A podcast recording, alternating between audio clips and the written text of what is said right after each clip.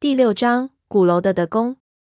这东西它压的是木门吗？胖子道。他摸了摸之后，倒吸了一口凉气。真的是木门啊！看样子，这可能是张家鼓楼的原始形态。最老的张家群葬可能不是楼状，而是一个普通的古墓。后来修了上面的木结构的鼓楼后，这里被后代保留了下来，作为鼓楼最底下的德宫。张家的老前辈可全在这里呢。我靠，那咱们进去，岂不是等于盗斗？怎么，你害怕？我问道：“不是，我是兴奋。”胖子道：“你想，咱哥儿几个多久没进争斗了？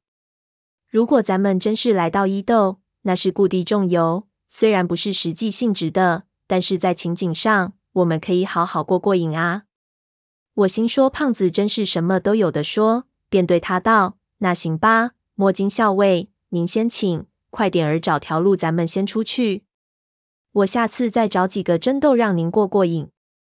别，我嘴上虽然这么说，但是经过这一次，我是真的有点怂了。我决定回去就改行卖大白菜。之前的鼓楼其实不是正规意义上的墓穴，但是进入这里，感觉就不同了。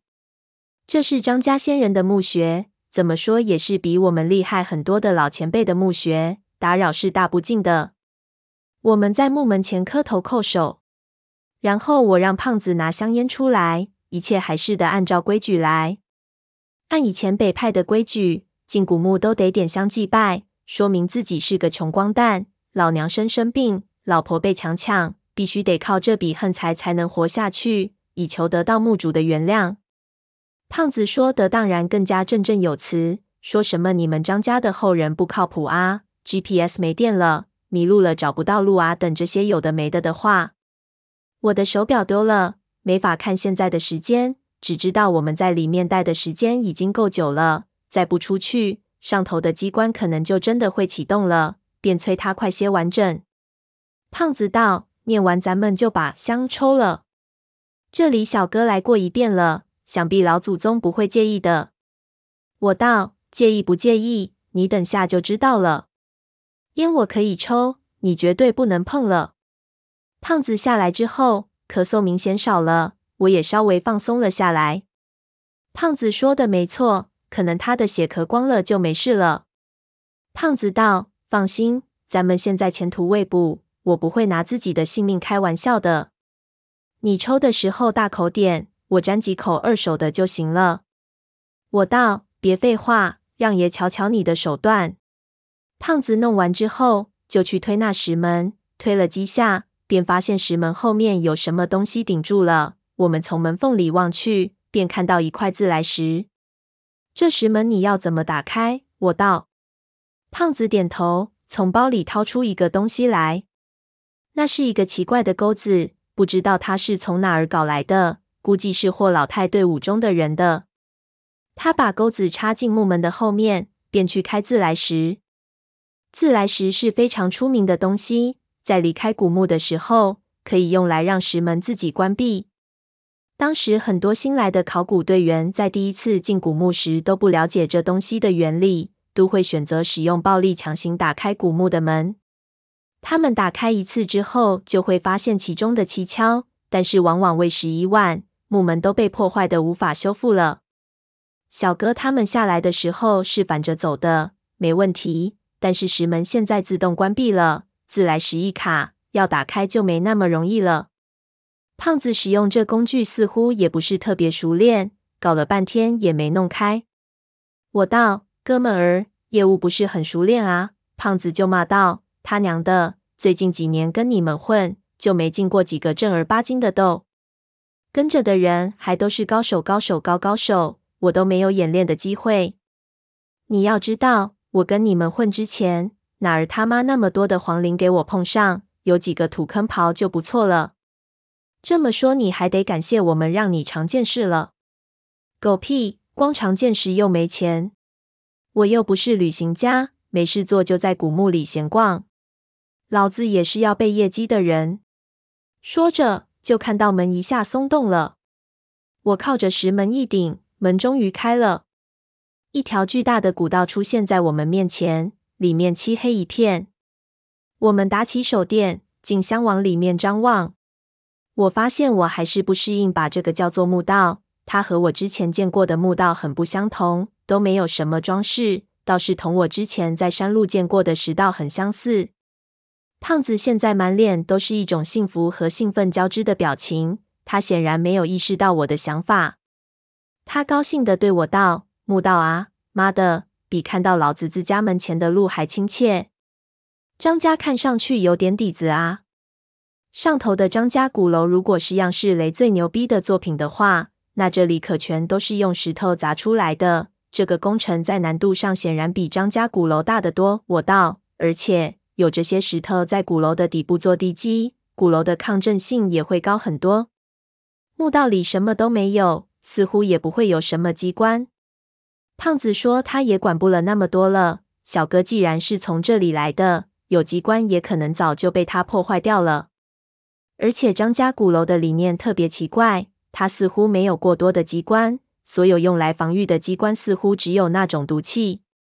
不过，那确实是我见过的最简单有效的防盗方法了。想来也没有什么防御措施是比让一个地方充满了毒气更加有效的。我们拧亮了手电，一边看着四周，一边向墓道里走去。空气一直没有任何问题，我们辛勤的呼吸着，那种胸中发疼的灼烧感基本上消失了。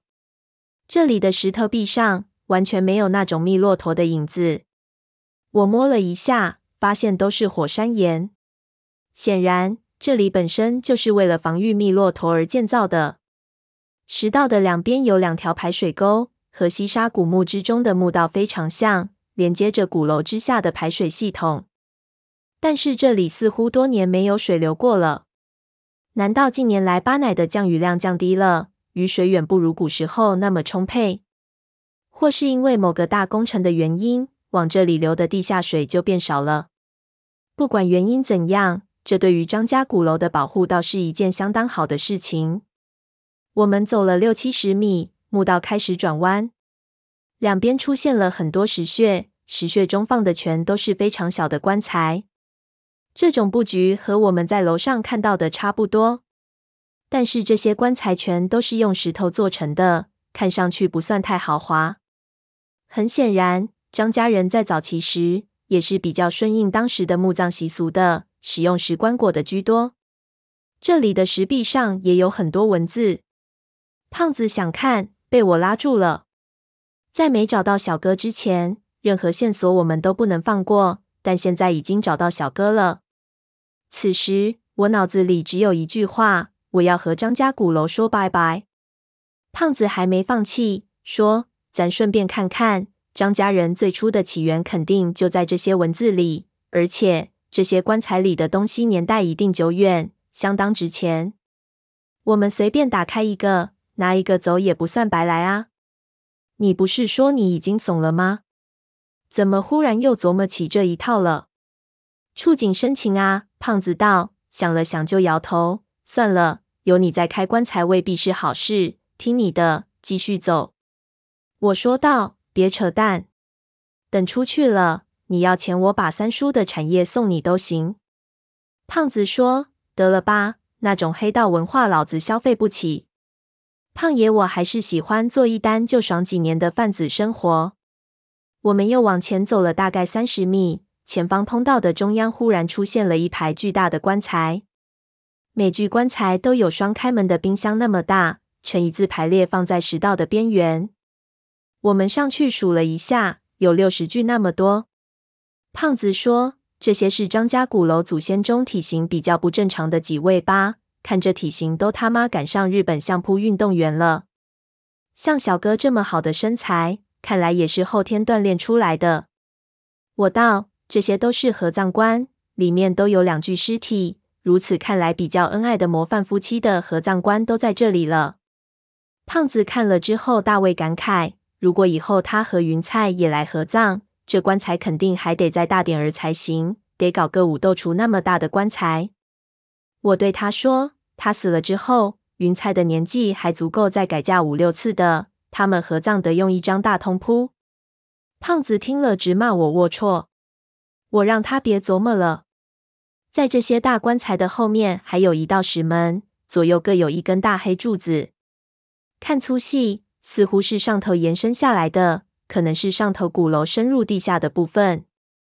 石门半开着，显然有人从里面出来过。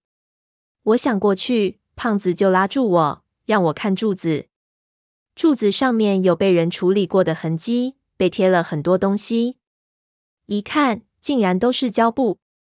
这么看着，就好像这柱子走路的时候不小心踩了某个黑社会老大后被狂扁过一样，就差给他画上两只泪汪汪的眼睛了。我爬上柱子检查，发现这些胶布都贴在了柱子表面无数的小眼上。这柱子好像被白蚁蛀过一样，全都是小孔。我想撕扯一片看看，被胖子拦住了。他说：“小哥，他们贴上肯定是有理由的，不要乱动。”我们重新看了一遍，把所有的贴胶布的地方用我们自己带的军用胶布再次粘上，然后才小心翼翼地推开石门。在推开石门的一瞬间，我就看到所有的胶布忽然吸了一下，似乎洞口有什么气压变化。果然有蹊跷，不知道不贴上会发生什么后果，说不定会有无数毒针射出来。我突然想起，这个古墓是可以利用气压作为动力驱动机关的。这种机关可以做得相当巧妙。石门被推开之后，我们侧身进入，举着手电迅速射向所有的角落。里面是一个石室，